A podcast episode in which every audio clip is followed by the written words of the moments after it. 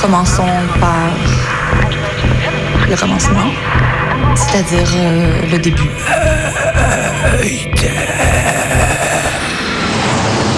Mesdames, Messieurs, votre attention s'il vous plaît. Mayday, Mayday, quelqu'un me reçoit Quelqu'un me reçoit Antenne dans 30 secondes. 30 secondes. Mayday, Mayday. Transmission sur le 102.2. 102.2.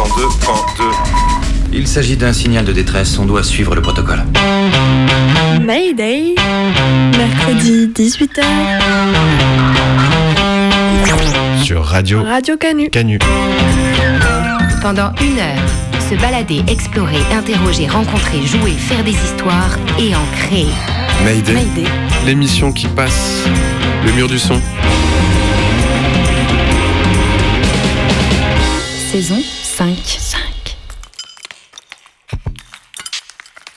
Et je chante en darija, dialecte arabe marocain. Aussi euh, des peuples touareg, Niger, etc., Mauritanie. Et c'est un mélange avec euh, de l'arabe classique, du français, de l'espagnol, enfin, les, les langues coloniales. Et, et ça donne ce, ce dialecte-là. Il y a la culture des autres et la nôtre qui parfois se rencontrent. Il y a des influences, des citations, des appropriations et des vols. Avec Leïla, Philippe et un anthropologue Givaro, on s'intéresse cette semaine aux circulations culturelles et ce qu'elles nous disent de l'actualité coloniale. Monsieur Armand est un collectionneur et il mettait dans un cadre, par exemple, une dizaine ou une quinzaine d'objets archéologiques africains et au bas de ce cadre, il signait Armand. C'est-à-dire que ces objets n'ont même plus aucune identité en tant qu'objet d'art africain et ça devenait une œuvre contemporaine Armand. Pour moi, la réappropriation culturelle, elle est euh, grave et problématique à partir du moment où tu omets, où tu refuses de parler des racines euh, de ce que tu emploies. Tu fais de la thune dessus, en fait, c'est ça le problème. Moi, j'aime beaucoup la culture antillaise et je suis jamais allée aux Antilles. Et vraiment, quand j'écoute euh, certaines musiques, quand je me renseigne sur la culture, ça me fait vraiment chaud au cœur et je ressens quelque chose comme si ben, c'est- c'était un peu une partie de moi. Donc, je comprends tout à fait qu'on puisse euh, se sentir euh, d'ailleurs sans y être jamais allé. La légitimité, elle se construit avec les autres de toute façon. Donc, euh, même si au départ, euh, tu te sens hyper légitime, bah, il y a bien toujours quelqu'un, quelqu'une qui va venir te dire que non. Je pense que c'est dans l'échange quoi, que ça se fait ou qu'on peut répondre à ces questions-là.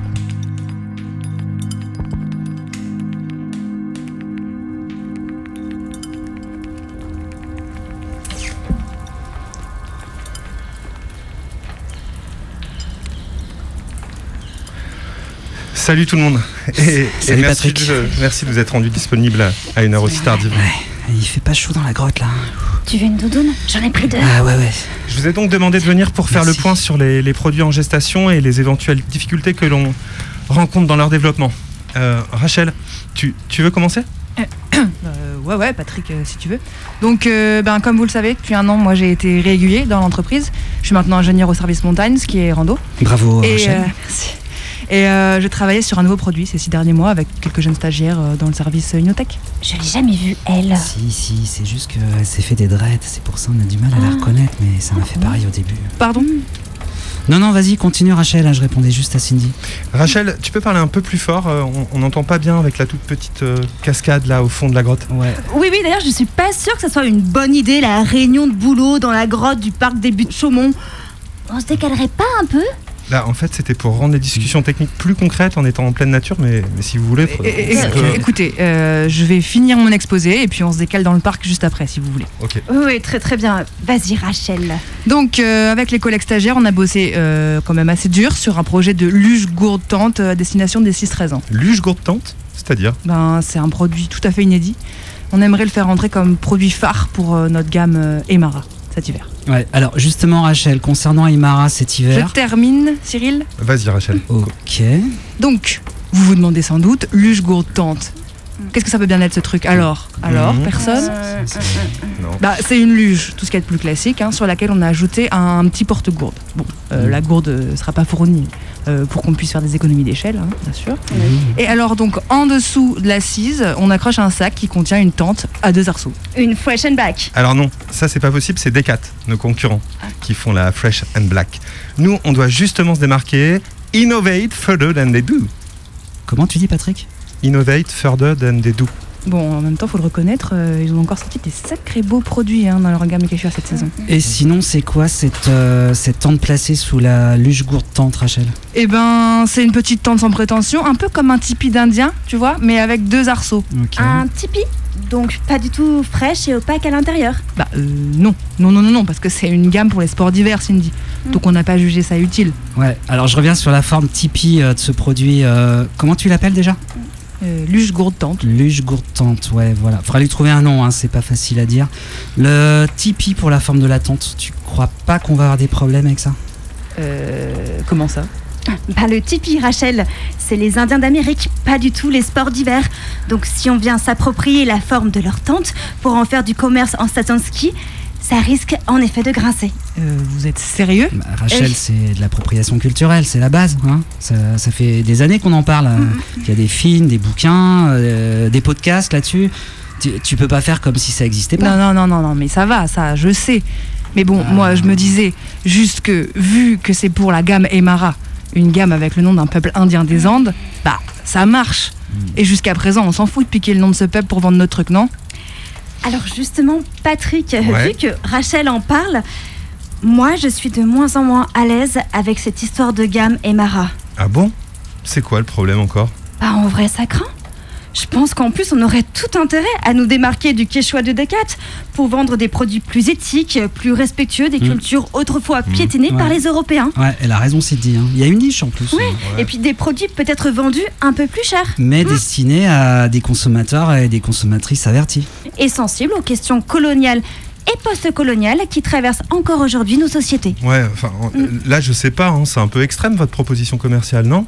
Ah non, Patrick, là, je suis pas d'accord avec toi. hein. C'est c'est l'époque qui veut ça. euh, Et pour le coup, euh, c'est pas déconnant. Ben, je sais pas. euh, Par exemple, moi les étés, je porte des chemises en wax. C'est déconnant? Ah bah ouais. Bah ouais, c'est déconnant, c'est pas du tout ok Patrick. Euh, T'es un blanc avec un gros salaire. Et t'as aucune origine africaine. Et tu reprends des codes vestimentaires qui viennent d'ailleurs sans même savoir d'où ça vient précisément. Ah bah si, je sais. Mes chemises, elles viennent de Chine ou d'un autre pays asiatique. Ça s'appelle la mondialisation. Que ce soit une chemise en wax ou un t-shirt avec un dauphin, je vois vraiment pas la différence. Non, mais d'autant plus que la wax, au départ, ça vient d'Indonésie. Et son développement industriel date de la colonisation hollandaise. C'est seulement après que des personnes. Ouais, Rachel, ça va, hein. commence pas. Euh. Qu'est-ce qui t'arrive, toi Bah toi, qu'est-ce qui t'arrive là Mais oh, oh, oh, oh, oh, ça va pas Bah si, ça va bien, mais toi, tu trouves ça normal de porter tes dreads Oh là là, je crois pas que c'est une bonne idée de. Euh, pardon Tes dreads là Tu trouves ça normal Cindy, euh, peut-être que. tu, veux, il tu veux dire par rapport à l'odeur Tu te laves quand même, Rachel, non Bah le le problème, c'est le même Elle portait des dreads, ton arrière-grand-mère, Rachel Et ta grand-mère et ses copines Tu crois qu'elle portait des dreads? Oula, oula, oula, mais alors déjà, sur un autre ton, Cindy, Bah, s'il non, te plaît excuse-moi, S'il mais te la plaît. coupe, elle est pleine Ouais, t'as raison, Cindy. Faut pas t'excuser d'être en colère. Et en plus, c'est vrai qu'en termes de coupe, il y a à redire là. Bon, alors, déjà, ma grand-mère, non, elle portait pas de dread. Enfin, je crois pas. Et puis, quoi? Elle portait pas de dread parce que ça n'existait pas en Europe. Les dreads, c'est une coiffure qui vient d'ailleurs et que les petits blonds se sont appropriés pour être cool. Et Ça vient de régions du monde qui ont été sous emprise coloniale et qui le sont toujours. Et ça va pas du tout de payer leur culture sans égard pour ces peuples et les significations de leurs traditions. Euh. Donc, tu veux dire que je respecte pas les rastas, c'est ça? Pourquoi tu souris, Patrick Ouais, euh, c'est pas cool, Patrick, de sourire. hein. Non, mais ça va, excusez-moi. suis- En plus, je suis vraiment solidaire des woke. hein. Mais ta gueule Mais ta gueule, vraiment, mais ça existe que dans la bouche des réacs, les woke C'est dingue de dire des conneries comme ça Vous sortez d'où Franchement Hein Regardez-vous Bon, bon, bon, bon, bon. Et du coup, euh, qu'est-ce qu'on fait du produit Luge Gourde Tente pour euh, la saison prochaine? Bah là, je crois que ça marche pas, Rachel, en l'état. hein. Euh, Il y a pas mal de trucs qu'on n'a pas réglés sur l'appropriation culturelle. Euh, je pense tout simplement, c'est pas le moment. hein. T'es d'accord avec ça, toi, Patrick? Écoute, Rachel, je sais pas, euh, là, je sais plus. euh, ça- m'a un peu chamboulé ce qu'elle dit, Cindy, euh, cette discussion. Et, euh, Et t'en penses quoi de mes dreads, toi? Non, mais ça te va bien, ça c'est sûr, ça te va bien, mais euh, je sais pas. On arrête là? Non, on arrête là, on arrête Ouais. la réunion. J'ai appelé un taxi, on en reparle demain au bureau.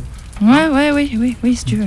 Franchement, moi, je me suis jamais dit que ça craignait les dreads. J'ai payé hyper cher le coiffeur en plus. Euh, Patrick, je peux rentrer avec toi en taxi? Ouais, ouais, comme tu veux. Après, moi, je vais faire un détour par un kebab, j'ai la dalle. Ah ouais, donc tout quoi, le tipi, le wax, les dreads, le kebab. Ça va la colonisation, ça va l'orientalisme, tranquille.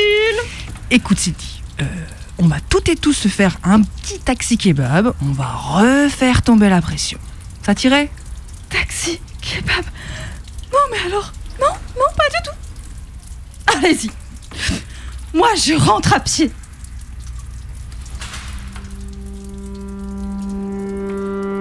Mayday, le Mayday du Wednesday.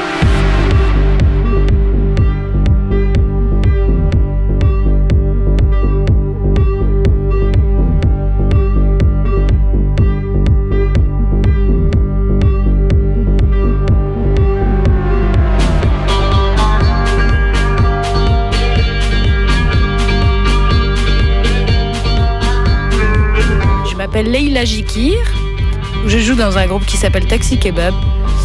C'est un duo euh, de musique euh, à forte tendance électronique, franco-marocain, et on fabrique une musique euh, assez sinueuse.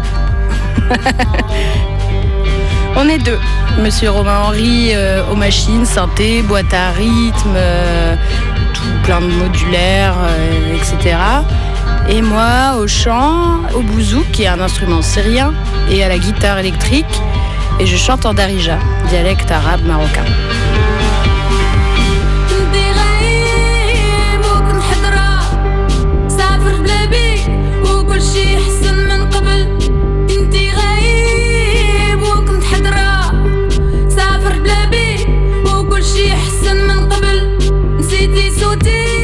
Qui est euh, mélangée, euh, elle a ses racines euh, dans la langue amazigh, Tunisie, Algérie, Maroc, aussi des peuples touareg, Niger, Mauritanie, et c'est un mélange avec de l'arabe classique, du français, de l'espagnol, les, les langues coloniales, et ça donne ce dialecte-là, très vivant.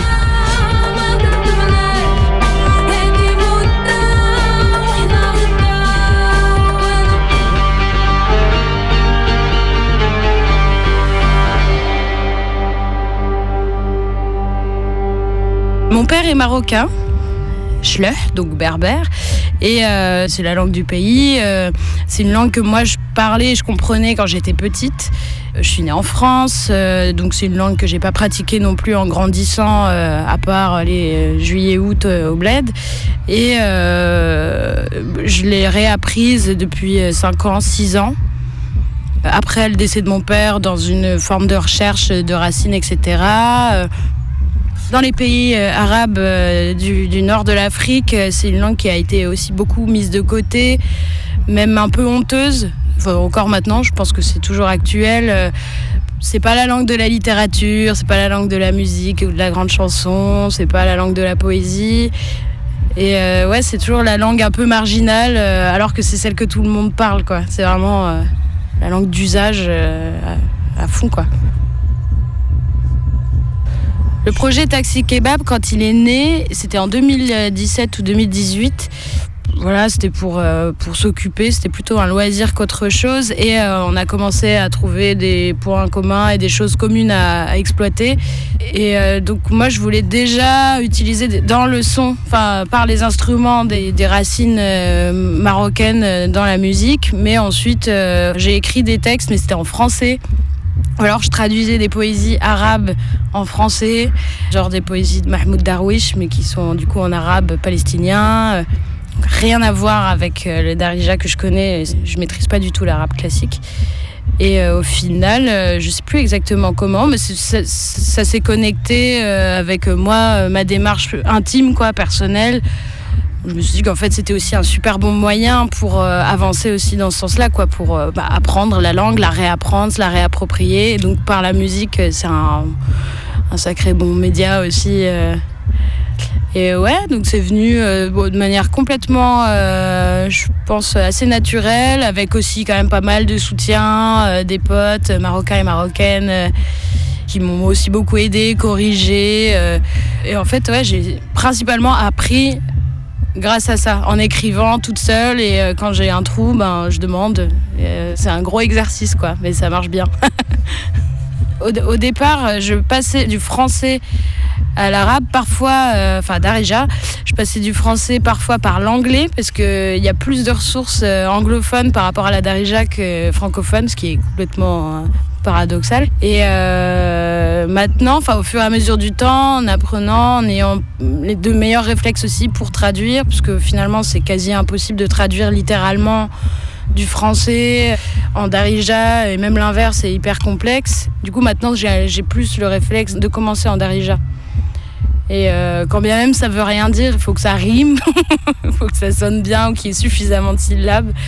Et euh, je pioche et puis en fait ça fabrique des trucs qui ont un peu de sens quand même. à des moments où j'étais beaucoup moins sûre de moi sur la langue, etc., comment je chante. Parfois devant des publics, le plus stressant, c'est des publics arabophones, du coup, parce que je sais qu'ils comprennent tout, ou presque. Je me mettrais une pression euh, monstrueuse, mais il y a aussi ce truc-là de gros soulagement aussi que, en fait, euh, peu importe, ça passe euh, toujours. Et euh, je réapprends euh, cette langue-là. En tout cas, auprès des publics arabophones, ça a toujours été un peu le retour à la fin où je me fais pas chambrer pour mon accent, je me fais pas chambrer pour, je sais pas, des erreurs de syntaxe ou des trucs comme ça. Au contraire, ça touche pas mal. Mais ouais, du coup, il y a une espèce de micro-victoire partagée, pas moi toute seule, quoi. Avant, j'étais dans le truc de attendre d'être validée. Et euh, là, c'est plutôt euh, un vrai échange qui se passe de comment tu remets cette langue-là sur scène dans un contexte de musique, euh, scène dite actuelle, électronique. Enfin, oui, le système de la musique en France, il est hyper friand, tout ça. Et parfois, c'est hyper honnête. Et c'est pas la caractéristique principale du projet. Et puis t'en as d'autres, bon bah ouais, où tu sens que c'est vraiment monter la caution euh, nord-africaine euh, d'une programmation. euh. Il y a tout un tas de fantasmes aussi autour de ça, de peut-être du storytelling qui sort de nulle part dans les communications des programmateurs et tout, des trucs de à l'enfant du désert qui rencontre Arnaud Robotini quoi, c'est chiant. Comme si moi j'étais arrivée pieds nus avec mon bouzouk. Et que j'ai rencontré Romain qui a plein de boutons et l'électricité, qui fait de la musique d'allemand, alors que pas du tout, on a les mêmes bagages aussi de musique électronique. hein. Une histoire de dualité là-dedans, mais c'est pas dans ce qu'on ramène euh, l'un et l'autre, quoi.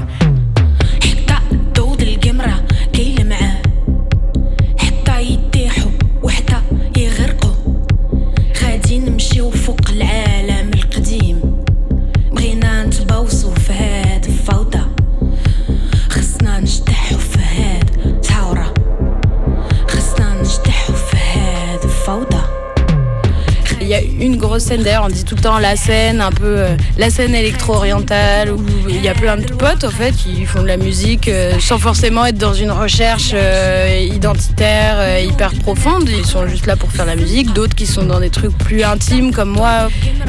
Euh, mais c'est pas une scène déjà. T'as des line-up où on est tous euh, des enfants d'immigrés euh, du nord de l'Afrique et on veut pas du tout les mêmes choses, on n'a pas les mêmes démarches, mais on va nous foutre dans un voilà un bon gros panier le même et pouf c'est affiché comme si on faisait la même chose et il y a un gros fantasme hyper mal placé et qui est complètement colonial en fait. C'est un regard hyper colonial qu'il y a sur la, scène là, puis d'autres scènes aussi. Je parle de celle-ci que je connais. Et il y a, de l'envie derrière parfois, et en même temps, tu sens que c'est une espèce de bonne conscience, euh, une programmation de bonne conscience. C'est une question qu'on se pose aussi beaucoup euh, avec plein d'autres potes qui font de la musique euh, dite, qui sont, sont mis dans la catégorie orientale, etc. Dont des personnes blanches qui n'ont pas du tout de connexion familiale ou d'héritage culturel des régions euh, dont viennent les sons qu'ils utilisent ou qu'ils reproduisent, etc. Ou qui se réapproprient tout simplement. Euh, c'est quand même dur de répondre à cette question. Je ne m'estime pas non plus euh, plus légitime de dire qui a le droit de- d'employer, euh, je ne sais pas quel instrument, parce qu'en fait, je joue d'un instrument syrien. pour moi, c'est une réappropriation aussi, quoi, parce que ça n'a aucun rapport avec mes racines. Enfin, si, il y a des racines arabes, ok, mais C'est un instru syrien qui a une, bonne grosse histoire populaire aussi. Euh, Quoi, j'en joue euh, c'est une question que je me pose aussi, et au même titre que bah, du coup des personnes euh, blanches ou non arabophones ou non, non maghrébines qui vont en faire. après, ça dépend ce que tu en fais et ça dépend comment tu le présentes et ça dépend comment tu communiques dessus. Il y a des projets qui sont super intéressants et puis euh, tu les as juste entendus, puis t'es un peu dégoûté quand tu les vois monter sur scène parce que c'est euh, Pierre, euh, Johan et, Jules. Ça arrive souvent. Et en fait, bah, ils sont sympas, Pierre, Johan et Jules, c'est cool, ils jouent bien, euh, machin, mais bah, d'où ça vient et comment, c'est comment ils en parlent, c'est seulement euh, dans l'échange. Je pense que c'est vraiment dans l'échange qu'on peut parler de légitimité. J'ai arrêté de, de m'énerver euh, trop vite aussi. T'es dans la musique, c'est une industrie euh, comme une autre et euh, aussi comment tu marchandises ça.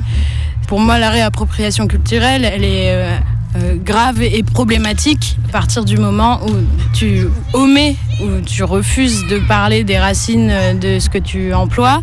Tu fais de la thune dessus, en fait, c'est ça le problème. Après, bon, bah voilà, si tu as un DJ de Tours qui- est français, euh, qui euh, m'envoie de temps en temps des sons, il fait des remixes de grandes chansons arabes, et là je fais Ah, c'est chaud de s'attaquer à un monument, même nous on n'ose pas, quoi. Euh, Je sais plus, c'était un remix de Sheikh Harimiti. Les Algériens, ils osent même pas y toucher, donc je sais pas. Bon, c'est cool, le son est cool, mais garde-le dans ton ordi, pas en ligne. Tu le passes pas, tu, tu le vends pas. Enfin, c'est là, ça peut être problématique. Mais c'est il y a trop de paramètres en fait, je sais pas, c'est pas unilatéral comme euh, question quoi, t'as pas un oui non, euh, bien, pas bien, juste, pas juste, euh, sincère, pas sincère. Ça dépend de où, tu joues aussi, ce que t'en fais, avec qui tu le partages surtout aussi, parce que si c'est juste pour aller ambiancer des Parisiens privilégiés dans des clubs, bah, ça fait chier. voilà, c'est tout. La conclusion, bah, ça fait chier en fait. Ça, ça fait chier. Après, voilà, je crois que le public est loin d'être euh, dupe et, euh, et loin d'être euh, complètement ignorant de ces questions-là.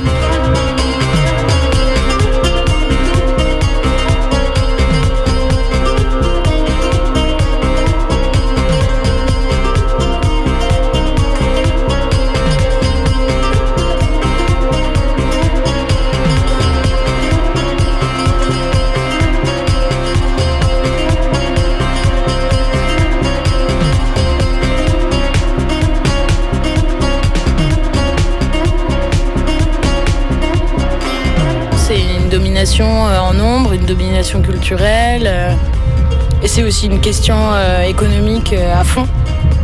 Vraiment. Parce que c'est des questions de production, quoi. C'est pas nouveau que même les, musiques arabes nées dans des pays arabes, si on parle juste de musique arabe, ont été produites par des maisons de production anglaises, françaises, américaines. c'est une domination qui est culturelle, qui est là depuis, des siècles. Je sais pas, il y a une, fille qui fait de la cold wave au Maroc que j'aime beaucoup. Je trouve ça trop bien. Effectivement, au Maroc, il n'y a pas beaucoup de formation de cold wave. Il y a pas mal de rap, de trap, euh, il y a du rock, euh, il y a du punk. La cold wave, euh, pas trop. Cold wave féminine de surcroît. Et euh, en fait, euh, je fais écouter. En fait, les gens, au lieu de se dire bon, bah, j'écoute, c'est cool. Et oui, bon, tu peux noter, ça fait plaisir d'entendre une meuf qui chante en darija sur de la cold wave. Mais le premier truc qui vient, c'est euh, de la cold wave marocaine, haha. Enfin, c'est presque drôle, tu vois. Il y a un truc un peu attendrissant. euh, c'est un peu bizarre, euh, un peu infantilisant même, du coup, parfois. euh, de Ah, ils connaissent. Waouh, elle peut acheter des instrus, genre, des batteries sur pad et tout. ça existe.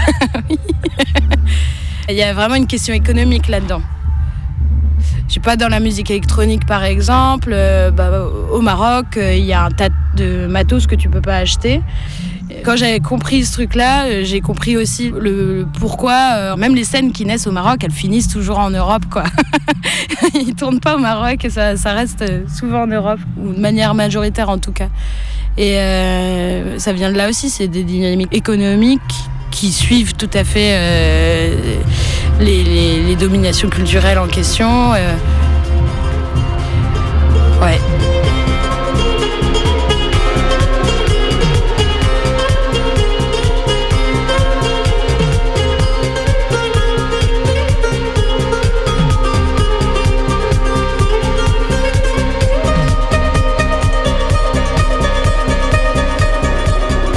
Taxi Kebab. Il est honteux ce nom. C'est un nom euh, qu'on a trouvé euh, bien avant de faire de la musique, deux ans avant.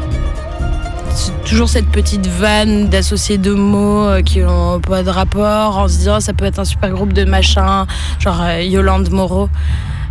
The, pardon, parce que Yolande Moreau, c'est l'actrice. J'étais en train de me dire, il est vachement bien ce nom. tu vois, Yolande Morose. Genre, Yolande Morose, c'est mon prochain projet de Cold Wave, mais je le ferai pas, mais ce genre de truc. Et Taxi Kebab, c'est sorti de, de nulle part. euh, on s'est juste dit en rigolant, ça peut être un, un bon groupe de merde. Vraiment, enfin. euh, mais on a gardé la blague parce qu'on savait pas comment s'appeler quand on a fait de la musique. Alors, c'est ça qui est marrant, c'est qu'il n'y a aucun rapport avec le contenu. mais euh, bah, le public et, et les programmateurs et, euh, se font un plaisir de, de l'associer au fait qu'on soit deux, un blanc et une marocaine, en disant le kebab c'est elle et le taxi. Bah voilà, la mécanique quoi, c'est l'Europe, c'est lui, l'allemand.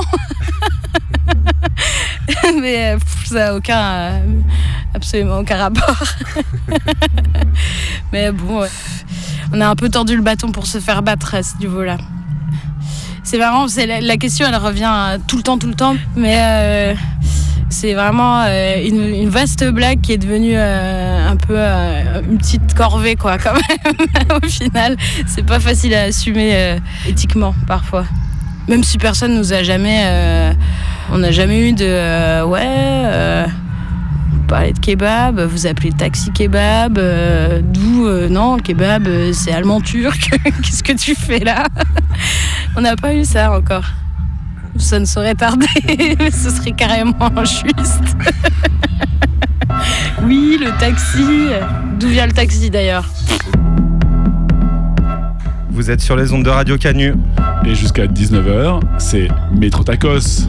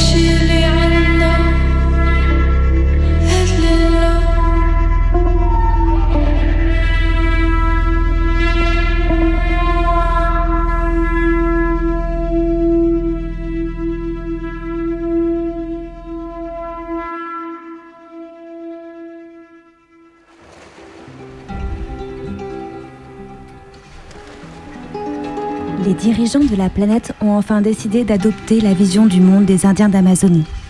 Il est désormais admis que les plantes et les animaux ont une vie intellectuelle et sentimentale similaire à celle des humains. Ils sont, à ce titre, des membres à part entière de la communauté morale. Monsieur le Président, vous allez être en retard à la réunion du G20.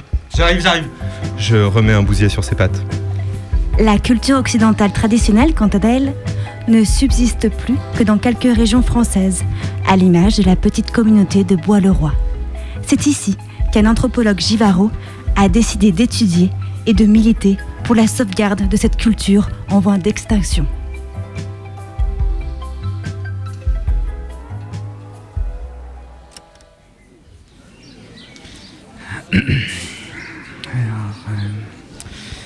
Le matin, les habitants de Bois-le-Roi se regroupent boire du jus de fruits fermenté au café de la gare. À l'intérieur, on peut distinguer un étrange totem multicolore qui se dresse. Alors, est-ce un lieu de culte, ça Hmm. Ah, quelqu'un s'en approche, il le fait légèrement tourner sur lui-même, comme pour exposer une autre de ses faces au regard. Intéressant. Alors, il y a une table à côté de lui qui, étrangement, ne semble pas plus prisée que les autres. Je vais essayer d'aller m'y installer, euh, en espérant ne pas commettre un, grave impair. Bonjour, pardon, pardon, bonjour, bonjour, pardon. Voilà, j'y suis. Alors je suis juste à quelques centimètres du totem. Voilà, L'ornementation est d'une finesse remarquable. Des fleurs vivement colorées, des animaux mythologiques aux grands yeux envoûtants et oh, des figures humaines qui, si je me trompe pas, relèvent d'un style iconographique que je croyais disparu, mais c'est incroyable. Alors, il est parsemé d'inscriptions qui semblent se répéter de façon périodique. Alors, c'est écrit quoi? Aujourd'hui, c'est ton anniversaire. hmm. Sincères condoléances. Bébé est arrivé. Vive les mariés.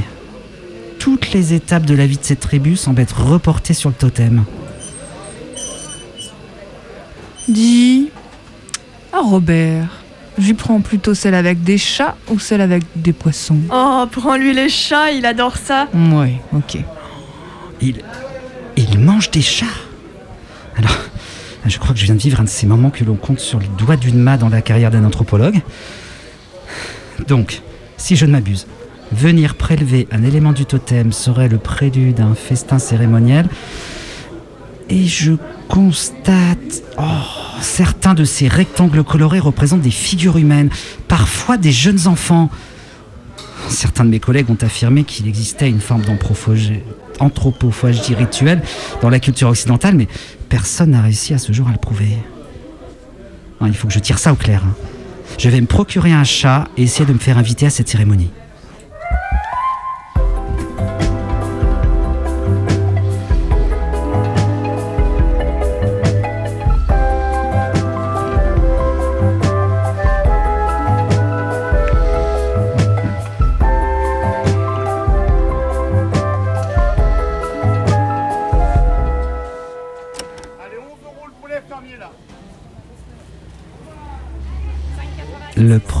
Qui attire l'attention de l'observateur étranger, ici, c'est ce vertigineux fourmillement de chiffres qui entoure le, moindre échange.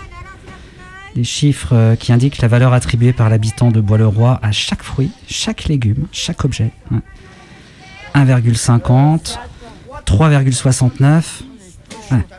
Ouais. On note ici l'extrême précision du système numérique utilisé. hein. 2,50€ le kilo d'aubergine du Paca et 2,50€ seulement. Allez, allez, allez, allez, elles sont belles mes tomates, elles sont belles.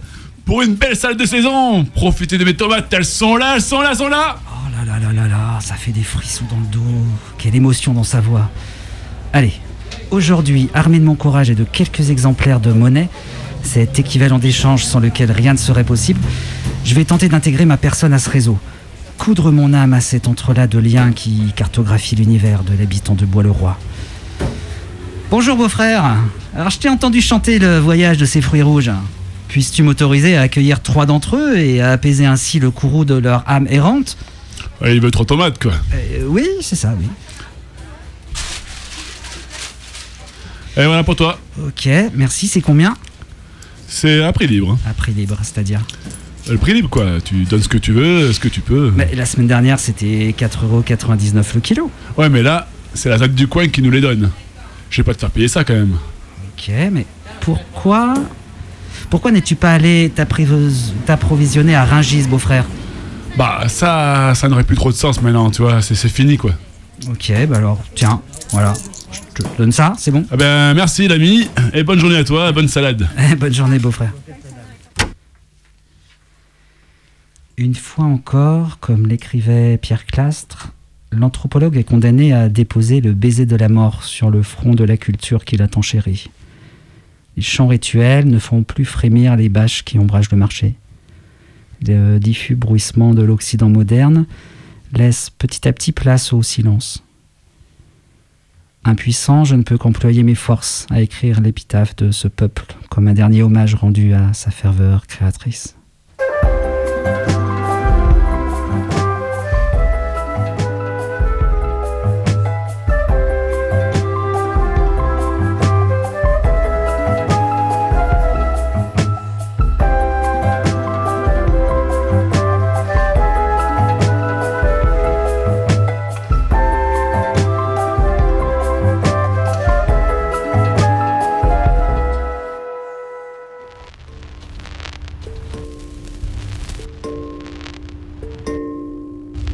M'appelle Philippe Baquet, donc moi je suis euh, journaliste.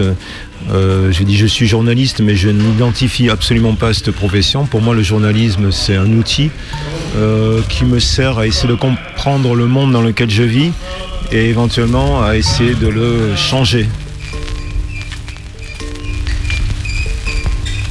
Le, cas du pillage des objets d'art africains, c'est un sujet auquel je m'intéresse euh, depuis 30 ans, depuis le début des années 1990. Et c'était lié aussi à un voyage que j'avais fait en Afrique avec un réalisateur burkinabé. Et à cette occasion-là, j'avais pu discuter avec des personnes dans un village, des, anciens et des jeunes, euh, qui m'avaient raconté euh, ce, qui se passait dans leur village, les vols d'objets sacrés qui avaient eu lieu et qui se succédaient, et tous les villages alentours aussi subissaient cette situation, et des conséquences euh, très graves que ça pouvait avoir pour eux. En France, ben, personne ne parlait de ça. Par contre, il y avait déjà le marché de l'art africain qui se développait. Moi, j'étais allé aussi au musée de l'homme, qui aujourd'hui n'existe plus, et dans lequel euh, étaient présentées tout un tas de collections ethnographiques, hein, notamment les collections africaines collectées par Marcel Griol en 1930. Et l'état de, enfin, pas délabrement, mais c'était très choquant de voir comment ces masques, euh, ces statuettes euh, qui avaient pu être sacrées pour les peuples qui les avaient créés, étaient présentées dans des vitrines euh, absolument anodines, pas entretenues.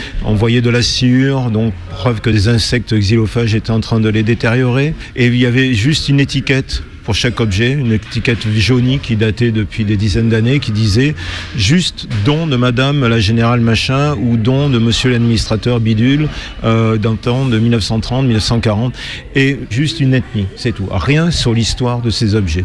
J'avais lu aussi euh, à cette époque le livre de Michel Léris euh, qui s'appelle Afrique fantôme et qui relate justement la mission Marcel Griol euh, qui en 1931 a sillonné l'Afrique de Dakar jusqu'à Djibouti qui a récolté 3500 objets. Tout ça dans le cadre d'une collecte pour euh, enrichir les collections du musée de l'homme qui se trouve au Trocadéro. Michel Léris avait été l'historiographe de cette mission. Michel Léris est un surréaliste un peu indépendant du mouvement et qui a suivi toute la mission et qui a écrit ce livre à son retour parce qu'il a été profondément choqué, je crois, par euh, ce à quoi il a assisté, ce à quoi il a participé. Alors il faut que je le retrouve. hein.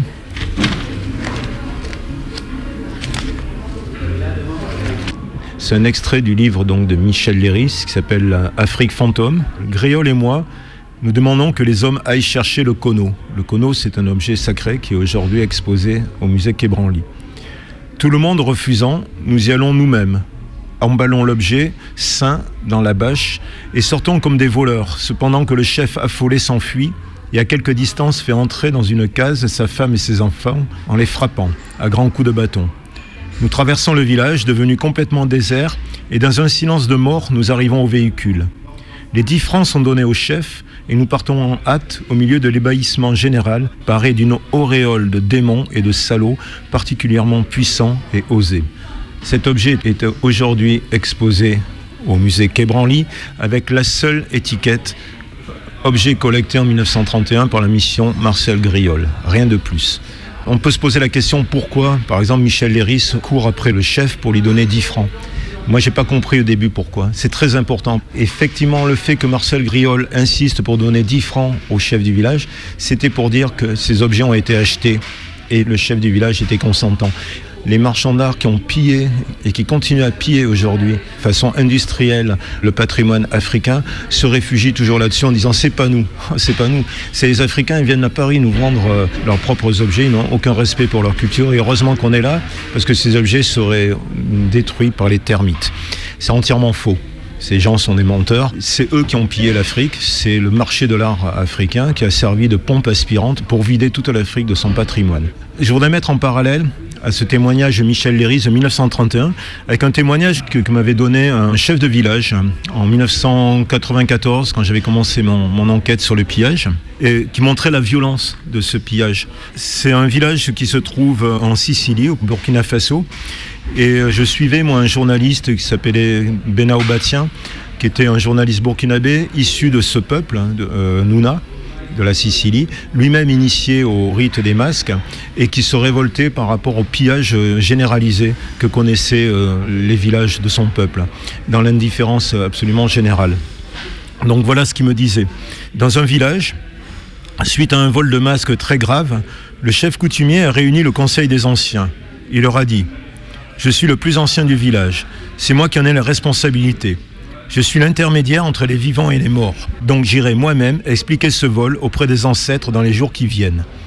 Les autres anciens ont dit Tu n'iras pas seul. Une semaine après, le chef est mort. Puis en un mois, sept anciens sont partis.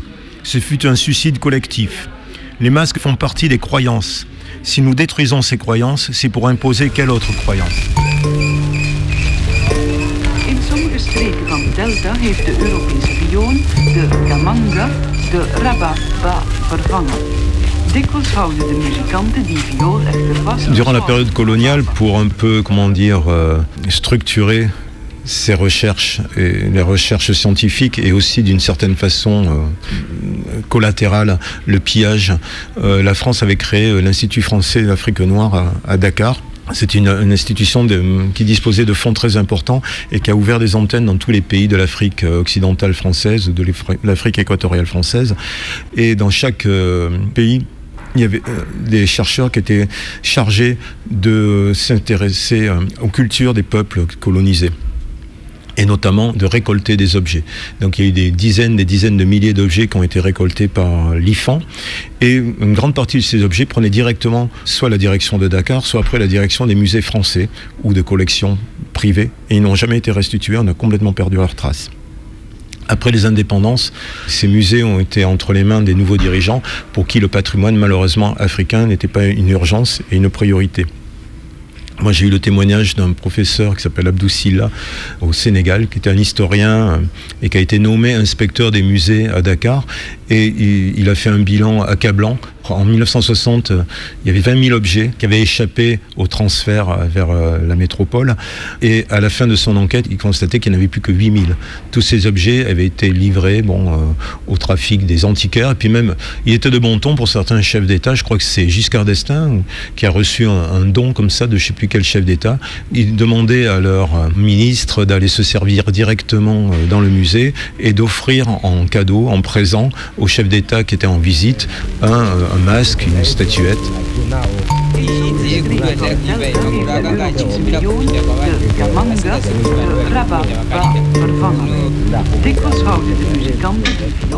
Quand les hommes sont morts, ils entrent dans l'histoire. Quand les statues sont mortes, elles entrent dans l'art. Cette botanique de la mort, c'est ce que nous appelons la culture. C'est une citation qui vient de Chris Marker, du film de Chris Marker qui s'appelle statue meurt aussi. Donc ces objets sont morts. Alors, À partir du moment où ils arrivent en France, pour parler de la France, ils meurent, ils n'existent plus. Et on leur fabrique, ici en Occident, un passé euh, historique euh, occidental. Il y a plusieurs valeurs qui vont participer à leur valeur marchande.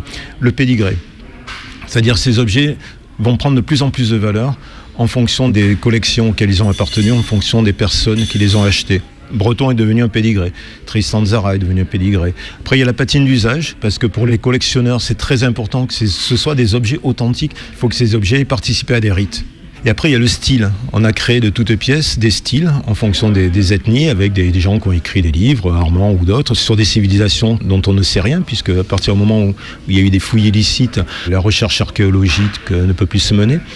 Et, après, il y a tout le business sur le marché de l'art avec les, les, les, salles de vente aux enchères, Sotheby's, Christie's. Et c'est en effet particulièrement émouvant ici d'être avec vous pour cette forme de cérémonie d'adieu, diraient certains, de retrouvailles, et peut-être le mot préférable, avec ces 26 œuvres des trésors royaux d'Avomé. Ces œuvres, elles étaient attendues depuis longtemps, si longtemps.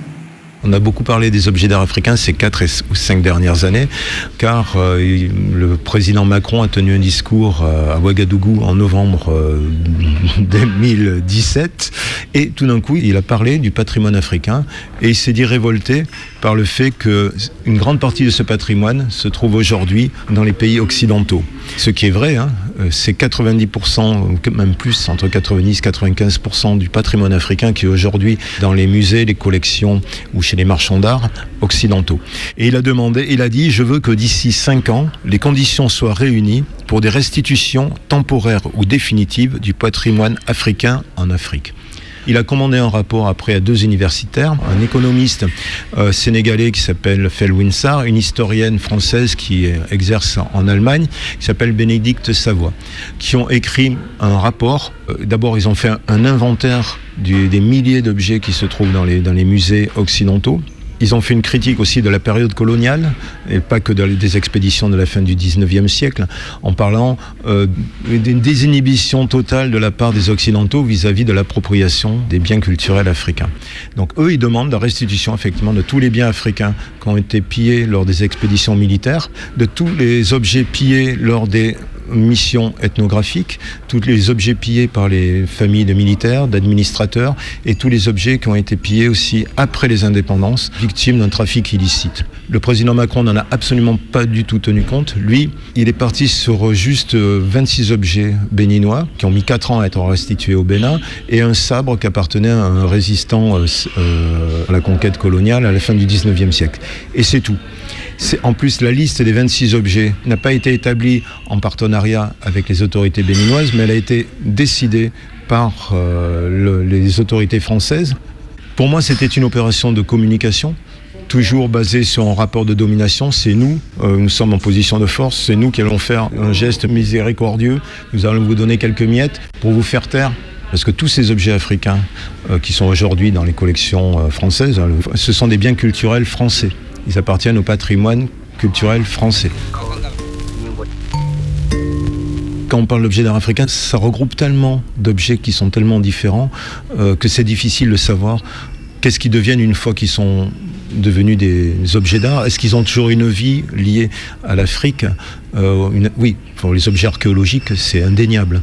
Ces objets, malheureusement, euh, leur pillage a fait en sorte que les recherches archéologiques n'ont pas pu être menées, mais ils ont quand même une importance en tant qu'objet euh, preuve euh, de civilisation africaine engloutie, parce qu'on a trop voulu euh, enfermer l'Afrique en tant que continent sans histoire. Après, ceux qui avaient une importance dans les rites, notamment aujourd'hui, par exemple, les rites vaudous subissent au Bénin un important pillage, mais je pense que ces objets sont renouvelés quand ils sont pillés, parce que c'est un rite qui est encore vivant, malgré la religion chrétienne. Euh, L'islam n'est pas présent au Bénin, mais c'est un syncrétisme de christianisme et de religion euh, antérieure. Ils sont puissants, donc ils peuvent renouveler ces objets. Euh, Aujourd'hui, les Dogons sont en grande partie convertis à l'islam. Je ne sais pas si leurs rites sont encore actifs. Ils sont aujourd'hui dans une spirale de violence, puisqu'ils sont au cœur d'une région touchée par le djihadisme. Je ne sais pas ce qu'il en restera. Après, ce qui était important, c'est que les Dogons eux-mêmes, euh, dans les falaises de Bandiagara, aient protégé des objets de peuples antérieurs, notamment les Télèmes, qui habitaient dans des grottes, dans des cavernes. Ils ont respecté ces cavernes, qui étaient des lieux interdits. Ces objets, ils les protégeaient en tant qu'objets d'ancêtres. Les pilleurs sont arrivés au service toujours des marchands d'art euh, occidentaux et ont tout prélevé et ont tout enlevé. Donc ces objets ont été coupés de toute la richesse sociale, culturelle euh, qu'il y avait autour d'eux. Autrement, il y a des tentatives de mise en place aussi pour échapper au concept de musée. J'avais vu, moi, au Mali, des expériences qui étaient menées dans des villages où il y avait des petits musées euh, qui étaient euh, mis en place par les autorités, les missions culturelles.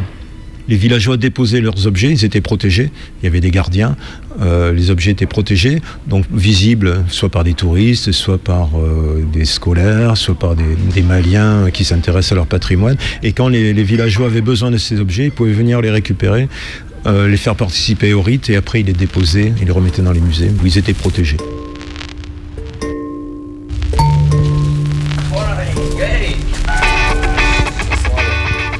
Les mercredis sur Radio Canu, Mayday s'approprie la tranche 18-19h.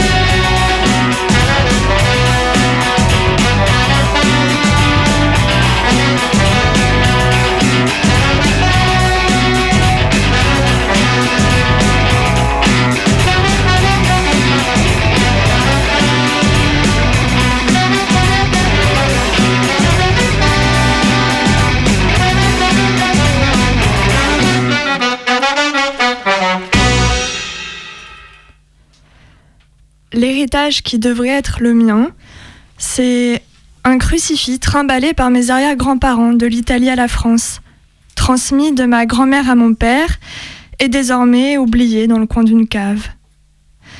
L'héritage qui devrait être le mien, c'est des bibelots de l'ancienne épicerie tenue par les parents de ma grand-mère à Valenciennes, ou bien la coiffe que portait mon arrière-grand-mère pendant les fêtes bretonnes. Alors, j'ai bien entendu parler de tous ces objets, mais je n'ai pas grandi entouré d'eux. De part et d'autre de ma famille, j'ai grandi entouré d'objets dont l'héritage ne devait pas être le mien. Chez mes grands-parents en Bretagne, dans la salle à manger, je mange devant une tête de Bouddha. Je monte les escaliers surveillés d'une tête de Bouddha. J'arrive dans la chambre de mes grands-parents accueillis d'une énième tête de Bouddha. Ces têtes de Bouddha, découpées de la culture dont elles font partie, ce sont des têtes vendues aux expatriés occidentaux exerçant au Cambodge. Mon grand-père maternel, chirurgien militaire, s'est déplacé du Maroc au Cambodge au gré des allées et venues des troupes françaises. Quand deux bombes sont tombées dans l'école de leurs enfants, mes grands-parents ont décidé de quitter le territoire cambodgien. Les Khmers rouges envahissaient Phnom Penh. Mes grands-parents ont donc pu quitter le pays en avion, occupant cinq places, plus leurs trois têtes de Bouddha, alors que la population cambodgienne, qui ne pouvait évidemment pas quitter le territoire, se faisait massacrer sur place. Chez mon père, ce sont des dizaines de masques et statues africaines posées sur les étagères, accrochées au mur, suspendues au plafond. Sur les étagères, combien de livres, d'articles, de magazines écrits par un illustre grand-oncle? Ce grand-oncle, diplômé d'un brevet de l'École nationale de la France d'outre-mer, mais aussi de l'École nationale des langues orientales vivantes, mais encore du Centre des hautes études africaines, asiatiques et malgaches, devient administrateur de la France d'outre-mer et sert dans l'administration territoriale, donc coloniale, de 1946 à 1960. En 1947, à Madagascar, a lieu une très grande révolte contre le pouvoir colonial français. La France réprime la révolte au moyen de ce qu'on a appelé une guerre psychologique, assassinant des personnes jugées suspectes en les jetant d'avions sur les villages dont elles étaient issues. On compte entre 90 000 et 100 000 morts. L'île devient indépendante en 1960, mais le gouvernement dirigé par Philibert Tsiranana reste très proche de la France. Et oh, guess what? Mon grand-oncle est conseiller technique du ministre de l'économie nationale de la République malgache, puis du ministre de l'Industrie de 1962 à 1967. Mon grand-oncle a aussi été nommé chevalier de l'étoile noire. Est-ce que vous connaissez l'étoile noire? C'est un ordre institué au Bénin le 1er décembre 1889 par le roi Tofa, décerné à toutes les personnes qui, selon Wikipédia, travaillent au développement de l'influence française sur la côte occidentale en Afrique. Wikipédia ajoute Même si l'ordre est effectivement placé en extinction depuis 1964, il n'est pas éteint tant qu'il en reste au moins un dignitaire vivant. De surcroît, il n'a jamais été formellement abrogé par un texte de loi. Mon grand-oncle, lui, est bel et bien mort. Et je me souviens du débat autour de tous les objets qu'il avait ramenés d'Afrique. Les vendre? À qui? Plus personne n'en veut. Les musées français sont pleins à craquer de tous les objets arrachés aux pays colonisés. Les garder? Oui, mais toute la famille se battait autour des pièces les plus estimées. Résultat, une partie des objets est partie en vente aux enchères. Mon père a conservé la plus grande partie des objets restants et il me rappelle régulièrement que pour beaucoup, les masques et statues qu'il a conservés étaient des reproductions d'objets prisés par les Blancs, des sortes euh, d'appâts touristiques qui visiblement avaient plutôt bien fonctionné étant donné leur grande quantité à la maison. Je ne connais pas l'histoire de ces objets. On m'en a à peine parlé. Seuls les connaisseurs, les experts en art peuvent en parler. Quand j'essaye moi aussi d'en discuter, on pense que je n'y comprends rien, que juste d'anachronisme, que ce n'est pas si simple que ce que je prétends croire. La question de la restitution transforme leur sourire en grimace. Mais restituer comment? Euh, À qui? Ces objets ne seraient plus utilisés, et puis c'est du toc pour 60% d'entre eux. Et est-ce que ce ne serait pas finalement se donner bonne conscience que de rendre des objets 60 ans après? En fait, personne n'étudie de près les enjeux de la restitution. Il est plus simple de reproduire une conception raciste des peuples auxquels ces objets ont été spoliés, en les imaginant incapables de s'occuper de leur propre histoire, que d'accepter de lâcher prise sur un héritage qui n'est pas le nôtre. Pour autant, je sais bien que les restitutions actuelles servent de pansements soigneusement appliqués sur des plaies encore béantes. La restitution masque aussi l'embarras des Blancs devant leur propre héritage, celui de la colonisation. Ce n'est certainement pas en rendant ces objets qu'on se défera d'une histoire qui, pour le coup, est bien la nôtre.